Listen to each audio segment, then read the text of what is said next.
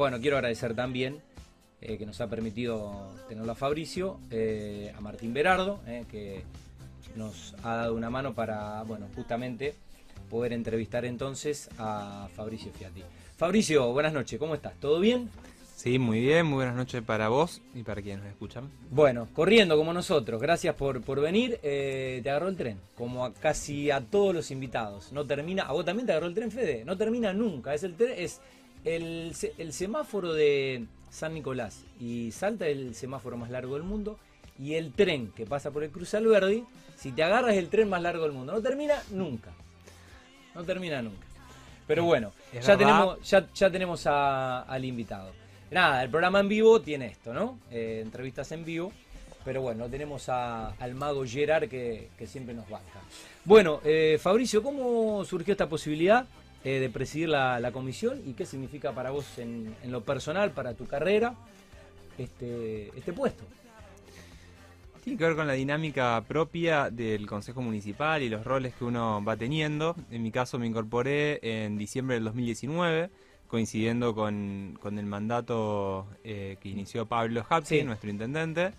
Y mm, si bien me tocó en estos años eh, presidir la Comisión de Servicios Públicos, una comisión que tuvo eh, grandes debates en la ciudad y que lo sigue teniendo. De hecho, vengo de una reunión con, vecinales discutiendo el tema. También teníamos otra agenda muy importante para nosotros en la ciudad que tenía que ver con qué mirada tenemos sobre el planeamiento urbano, sobre el crecimiento de la ciudad y cómo vamos apuntando a que ese crecimiento se corresponda con, con dar respuesta a las necesidades que vemos que la ciudad tiene y fruto de haber integrado la comisión y de los acuerdos eh, parlamentarios lógicos que se dan, me tocó en este periodo eh, estar a cargo de la presidencia de la comisión y tener la oportunidad de poder poner en discusión eh, normativas que ya lo, vinimos haciendo en los años anteriores, pero ahora creo que vamos a tener con, con más fuerza o, con proyectos que van a merecer mucho debate, tanto el plan de Fisherton, eh, con los indicadores para Fisherton y los barrios eh, que uno tradicionalmente reconoce ahí en el noroeste de nuestra ciudad, y también Alberdi y Rondó, eh, que van a ser otra de las grandes discusiones. ¿Cómo está compuesta hoy la Comisión de Planeamiento y Urbanismo, más allá de, de tu presidencia? Es una comisión muy plural, siempre lo fue, están representados todos los bloques del Consejo tanto mm, eh, Juntos por el Cambio con, dos integrantes, el bloque de Ciudad Futura y una representación también del Frente de Todos y en nuestro caso el Frente Progresista con la concejal Irizar y yo. Em, es una, eh, una comisión que más allá de eso em, agota siempre las discusiones y terminamos en la mayoría de los casos teniendo decisiones unánimes. Eh, en el buen sentido de la palabra. En el, buen sentido de la palabra y demostrando también que hay un, nivel de trabajo legislativo importante. Y la verdad que son las discusiones que después se terminan viendo en cómo va eh, cambiando y, alternando la fisionomía de la ciudad. Y en eso hay que tener acuerdos. Y aún cuando no alcanzamos eh, acuerdos para votar todos juntos, las mayorías son muy amplias y tenemos discusiones que, que, mm, se hace todo lo necesario para, para poder abordar el tema de sus múltiples aristas con el mayor estudio posible. Que bueno, bueno, para eso existe la democracia, ¿no? Que creemos que es el mejor sistema dentro de los posibles. Eh, Fabricio, ¿cuál es la visión para, para promover, para coordinar todo lo relacionado con esto que decías en la primera, en la primera respuesta? El estudio, la formación y la adopción de un plan regulador eh, de la ciudad. Dos cosas. Nosotros tenemos en la ciudad un plan urbano que se va descomponiendo en diferentes normativas. El, plan urbano ha sido discutido y marca cuáles son los horizontes, cuál es el norte, hacia dónde la ciudad va, creciendo y también algunos objetivos que queremos alcanzar. Em, y, eso sucede y tiene que ser así de amplio porque la ciudad es un organismo vivo. Eh, la componemos seres humanos que tenemos nuestra, nuestra vida, nuestras dinámicas, nuestra forma de relacionarnos, eh, las necesidades que hay que cubrir y, a esas necesidades la ciudad tiene que ir adaptándose y van cambiando nuestros hábitos hoy en un montón de aspectos y en el de la vivienda, por ejemplo, han cambiado. No es el, mismo estilo de vida que llevamos, la dinámica laboral que implica en, qué tipo de, de, mm, de- de- de ritmo de vida llevamos Bueno, a de hecho, nuestros la hogares, pandemia la también familia. romper. También. Entonces, eh, eso hay que ponerlo en- sobre la mesa y pensar cómo cada uno de nosotros tiene una ciudad ideal, cómo ese plan urbano que se descompone después en un montón de normativas van ajustándose o acercándose lo máximo posible a ese plan ideal que uno tiene. Y las discusiones no son eh, por, el, por el 100% del plan regulador que tiene la ciudad, son de aspectos Claro. que intentan tener en cada uno de esos aspectos plasmada la visión integral de lo que uno quiere. Por ejemplo, el año pasado discutimos una ordenanza de plantas bajas y de balcones. Parece que es muy pequeña la discusión, pero en realidad es, es, Compleja. sustancial, es compleja, porque altera qué tipo de relación tienen los edificios con la vía pública. Si en realidad queremos edificios que sean en- de, de cocheras, por ejemplo, todo el frente, o, o de paredes que, que- que no dialoguen con el mundo exterior, que no tengan iluminación desde adentro hacia afuera, o queremos plantas bajas activas, como se denominan, que tienen una altura mayor, en general con un acceso bastante amplio, espacioso, con vidrios. Eh, y esa discusión que después, desde la práctica eh, tangible y uno la puede valorizar y los vecinos la van a ir valorizando, son discusiones que se dan en este aspecto. O balcones. Permitimos Sí. que en lugar de tener 1,20 de saliente hacia afuera, sean de 1,50 y, y son 30 centímetros, pero en un contexto de pandemia donde tuvimos que permanecer tanto tiempo, Sí. tener un balcón que sea más habitable, que nos Sí. permita tener otro tipo de actividades, pasa a ser fundamental. Totalmente. Y te lo uno con la primera pregunta. Ese tipo de decisiones, que después en definitiva son las que permiten vivir mejor o peor, son las que se resuelven en el planeamiento y son las que marcan la importancia que tiene para uno participar y la seriedad con la que se tiene que tomar el tema, porque parecen discusiones de, de texto de normas que se discuten, pero que después son tangibles, impact- son impactan, impactan eh, en, en la vida. condiciones de vida. Eh, ¿Cuáles se entienden hoy que son las necesidades de, de este progreso urbanístico en, bueno, las distintas derivaciones? Porque, eh, bueno, recién ponías el ejemplo de- del balcón o de un, de un edificio de propiedad horizontal, pero eh, cuando hablo de las distintas derivaciones, lo social, lo cultural, eh, lo técnico, lo- las deportivas, de la, la ciudad no solo somos personas viviendo en, en- En casas, claro, en nuestros departamentos o viviendas, casas, sí. ¿no? Tenemos una vida, una vida. Es así. eh, tenemos un, un gran desafío siempre que es pensar una ciudad compacta.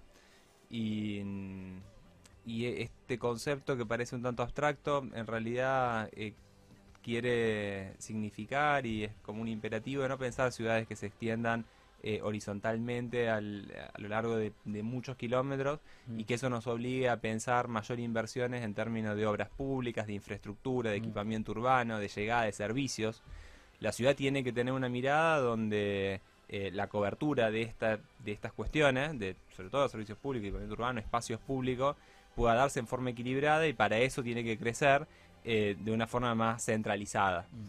Eh, y a partir de ahí ir pensando que tenemos que multiplicar y fortalecer los centros urbanos. Rosario es una ciudad que se caracteriza por, por múltiples centralidades. Eh, todos vemos la importancia de San Martín, o Juan José Paso, o, o Eva Perón en Fisherton, eh, o Ex Godoy en- Sí. en- hacia el oeste. Eh, bueno, ahora está creciendo mucho Avellaneda, por ejemplo, como una nueva Sí. centralidad, la parte de Rondó. Eh, la ciudad se caracteriza por eso, no tenemos solamente en el microcentro Sí. una concentración. Sin embargo, el área central es la que, la que más eh, espacio, eh, digamos, unidades habitacionales Sí. concentra, porque tenemos una mayor cantidad de propiedad Sí. horizontal, de mm, parques, espacios Mm. verdes y demás. Bueno, esto hay que pensarlo en la integralidad y así eso vamos trabajando, cada normativa piensa en esto.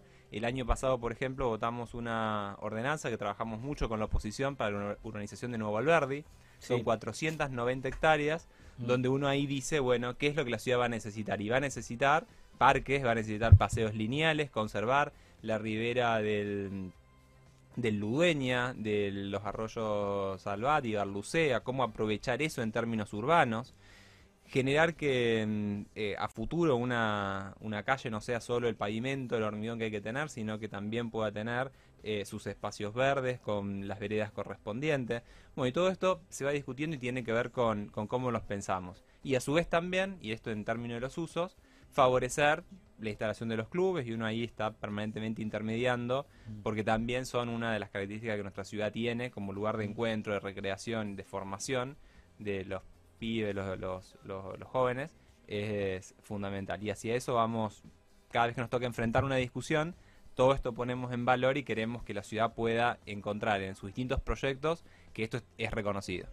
Eh, muy bien. Fabricio, sabes que, bueno, con otros funcionarios eh, hablábamos del déficit habitacional que tiene, bueno, todo el país, pero bueno, en realidad hablaba con funcionarios provinciales y hablábamos del déficit habitacional que tiene, que tiene Santa Fe.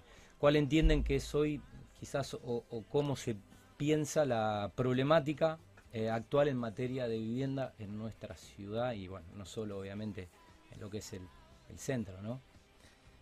Mm, decirte distintas cuestiones. Hace pocos días atrás nuestro intendente mm, inauguró el periodo de sesiones ordinarias en el Consejo y enumeraba prioridades de cuál es la, mirada general que tenemos para la ciudad y entre esas prioridades empezó a desglosar su plan de gobierno hablando de las urbanizaciones.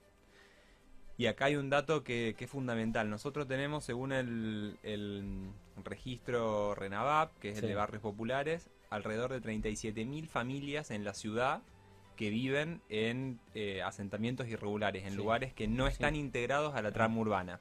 Con todo lo que esto implica, carencia de servicios públicos, al menos dos, falta de accesibilidad en términos ni siquiera de veredas, sino de calles directamente, con la imposibilidad que entre una ambulancia, que entre un patrullero. Eh, frente a esta complejidad y a estos números que son elocuentes, tenemos el proceso de integración de Villa Banana, que como dijo también el intendente, pretendemos que en, poco tiempo lo reconozcamos como barrio Banana. Lo mismo que hoy, y después de un largo proceso, la ciudad tiene en Barrio Corrientes, ex La Lata. Qué linda transformación y qué lindo que suena que, que sea el barrio Banana. El barrio Banana. Así eso queremos apuntar y tiene que ver con, con, esto, con la apertura de calles, con la posibilidad de generar soluciones habitacionales, con llevar servicios públicos y en eso estamos trabajando. Por otro lado, otro dato que tenemos es que el 20% de los rosarinos alquila. Esto nos obliga a pensar necesariamente en qué pasa con la problemática de los alquileres, las locaciones. Tenemos una ley nacional. Sí, con una ley que. Muy discutida, eh, que, que, obliga a repensarla, todo instrumento normativo y que evaluar si al cabo de unos años y cuando, cuando advertimos de que en poco tiempo no... Sí, en el corto plazo esta tuvo un impacto negativo. Impacto negativo. Cuando tiene impacto negativo hay que rediscutir, corregir eh, y claramente el impacto lo sentimos todos. Estamos pagando alquileres que son muy altos y que no se corresponde la protección pretendida de la ley con la que hoy a los que nos toca alquilar eh, nos enfrentamos en nuestras relaciones de locación. No se han alterado las principales problemáticas y sí tenemos eh, incrementos de alquileres y condiciones de negociación eh, complejas porque se encuentran alternativas para que eh, los precios no son indexables en la Argentina. Sin embargo, vamos teniendo actualizaciones que son periódicas y eso hay que mirarlo con mucha atención. ¿Qué es lo que sucede? Intentamos trabajar mucho en la línea de, créditos para, poder acceder al alquiler, mirar cuál es la relación con las inmobiliarias y trabajar en contratos modelos para evitar cláusulas abusivas. Distintas cuestiones que, que ahí hay otro aspecto. Y después más en general, en pensar en algunas ideas más innovadoras, por ejemplo en el Procrear, que es una, de las políticas públicas que deberíamos cuidar mucho en el país y que lamentablemente no se hace, debería ser una política de Estado. No podemos tener un país que no tenga acceso a la vivienda de clase media con financiamiento a largo plazo. y lamentablemente no, hay créditos hipotecarios. No lo hay. Esta ha sido la última. con tasas bajas, digamos. Accesible, que no sean irrazonables como las que las que están. El Procrear lo ha sido y queremos eh, eh, digamos, defender eso como una política de Estado y proponer nosotros desde lo local algunas cuestiones como son los consorcios urbanísticos, de manera tal de que un privado pueda poner eh, suelo urbano, desde el municipio aportar edificabilidad, que en definitiva es un aporte eh, de, alta incidencia económica y es la principal herramienta que un gobierno local tiene, que es el manejo de su suelo y qué se puede hacer arriba de su suelo y que en definitiva el, aporte nacional venga a través de facilitar la construcción y que después lo que cada parte obtiene sea eh, por una división de la cantidad de unidades que se puedan construir.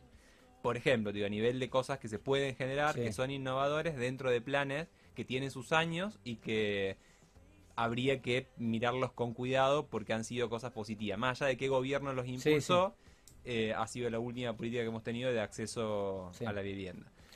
Eh, Fabricio, bueno, recién hablabas de la ciudad como organismo vivo, va cambiando la vida y mm, te pregunto cuán ayornado o actualizado está el código de, edificación y si está en permanente revisión y, cómo se trabaja en función de eso.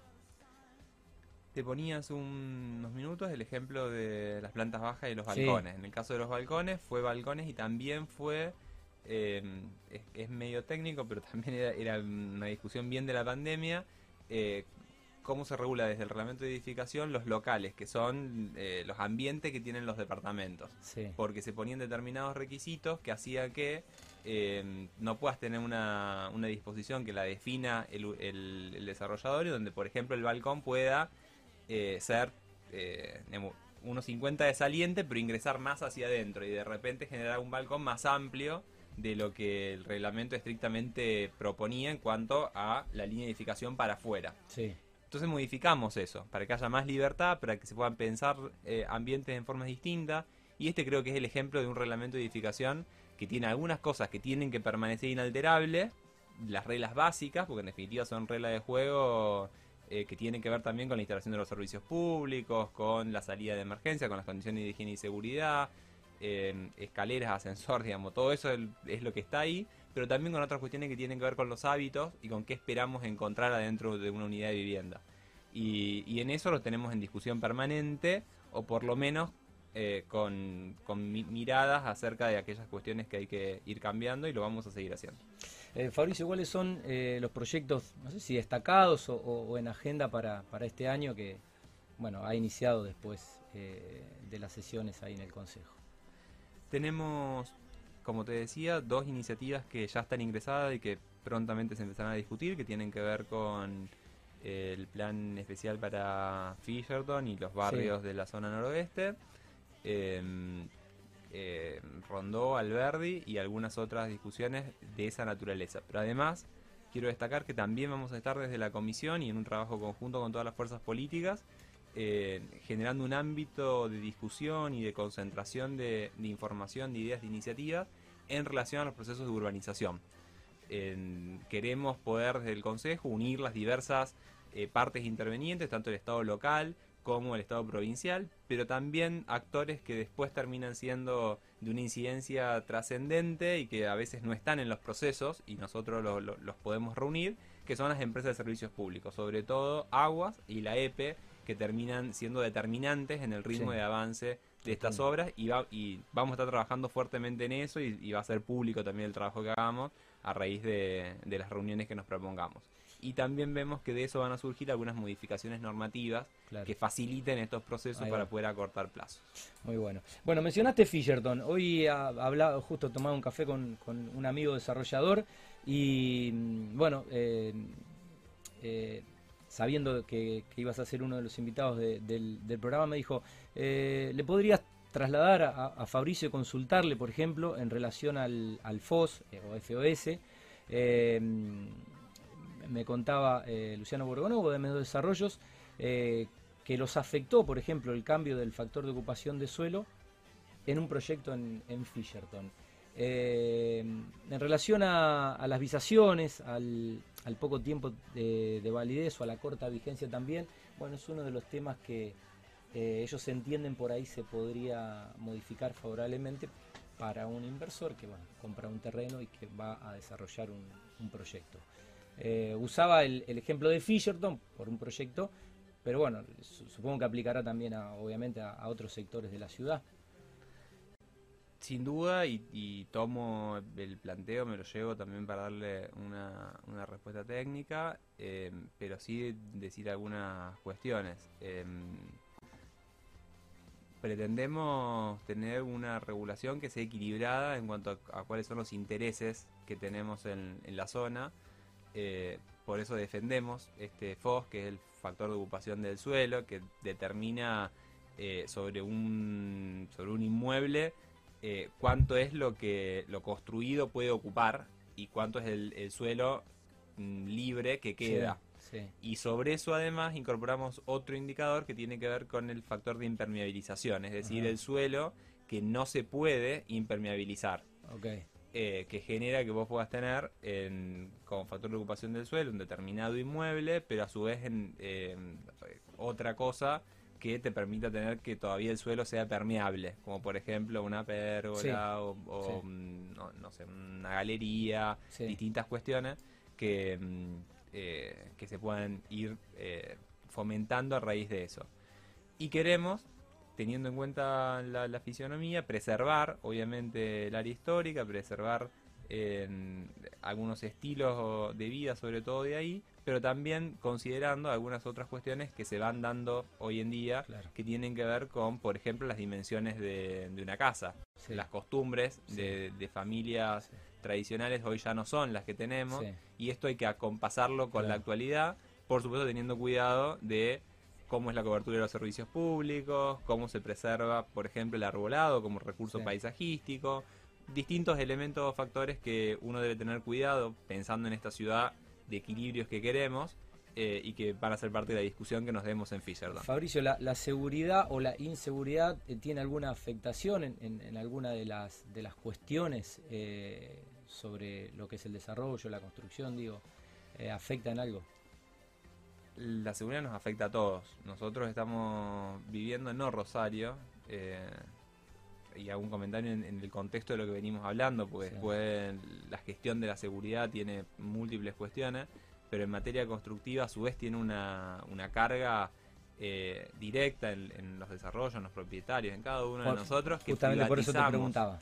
que privatizamos seguridad, desde la reja que tenemos que colocar a la alarma o la cámara son todas cuestiones que, que son eh, herramientas de privatización de la, de la seguridad y por supuesto que eso eh, está dentro de lo que vamos trabajando, más allá de la agenda de planeamiento, también pensando cómo eh, unir las necesidades de, de, cada barrio con la mirada que tenemos acerca de los proyectos urbanos que facilitan que podamos vivir mejor con las herramientas que nosotros tenemos así como te digo, desde lo, urban, desde el urbano, desde el reglamento de edificación, fomentar algunas cuestiones, facilitarle a los vecinos la posibilidad de instalar alarmas o, cámaras en su caso, a también eh, trabajar mucho en la poda, la escamonda, la iluminación, por eso también Pablo ha, ha firmado y nos, nos proponemos como objetivo llegar al 100% de la ciudad LED en lo que nos queda de mandato, porque eso cambia los entornos urbanos. Eh, y por supuesto también el pavimento, porque te permite tener el por cordón cuneta, la vereda mm. sin zanja, eh, otro tipo de, de, de, contexto, de, entorno, de accesibilidad. Y por supuesto que eso aporta a tener condiciones distintas que terminan incidiendo en la, en la seguridad. Mm. La gestión de la seguridad propiamente dicha requiere de una, de una política específica que nos llevaría... Sí, no, no, pero eh, la, pregunta iba más eh, eh, pensada en lo que, lo, que podía llegar a aplicar o la, o la afectación sobre justamente adaptar algunas situaciones para para bueno, brindar obviamente mayor seguridad como esto que acabas de, mencionar. Ahora, por ejemplo, estuvimos eh, trabajando en el marco de un operativo mm, integral en Agote en la reactivación de la alarma y en conectar la alarma comunitaria al 911, el sistema de vigilancia público provincial, es decir, ponerlo en contacto, en términos más llanos, con la policía. Algo que no venía ocurriendo y que pudimos hacer operativos un sistema con el otro, generar acuerdos entre el municipio y la provincia y hoy tenemos la primera experiencia de conexión de una alarma comunitaria con el sistema del 911 vamos a apuntar a un sistema de fotomulta que se adjudicó mm, en la licitación hace unos días atrás y está en proceso de, implementación, donde también queremos poner a disposición nuestro instrumental de, visión sobre el espacio público que tiene que ver con, este sistema de cámara, ponerlo a disposición de la provincia y que ellos también puedan observar y nosotros a su vez observar las cámaras provinciales para el control local. Eh, bueno, y eso son cuestiones tecnológicas que requieren en lo operativo eh, hacerlo efectivo, pero además decisiones políticas también y nosotros tenemos plena disposición para que eso pueda ocurrir, porque entendemos que son los aportes que podemos hacer. Muy bien. Fabricio, ¿cómo ven eh, la actualidad del desarrollo privado en la ciudad de Rosario? Eh, Rosario es una ciudad que se hizo por el empuje privado. No somos capital de provincia, fuimos casi capital del país tres veces y las tres veces se vetó la ley nacional y, mm, a partir de eso la ciudad creció, es pujante eh, y se va a seguir desarrollando a partir de, la fuerza que tiene el sector privado y a su vez también una característica propia que tenemos que son los acuerdos público-privado que son herramientas muy virtuosas, muy potentes de desarrollo eh, de la ciudad. Em, por decirte, estamos trabajando en un centro de salud en Barrio de Maús, que, que se inauguró recientemente, que fue eh, fruto de esos trabajos de compensaciones con el sector privado, o el de Avellaneda Oeste, que, va a comenzar, que también tiene que ver con una compensación urbanística. Em, eso en términos de, acceso a derecho.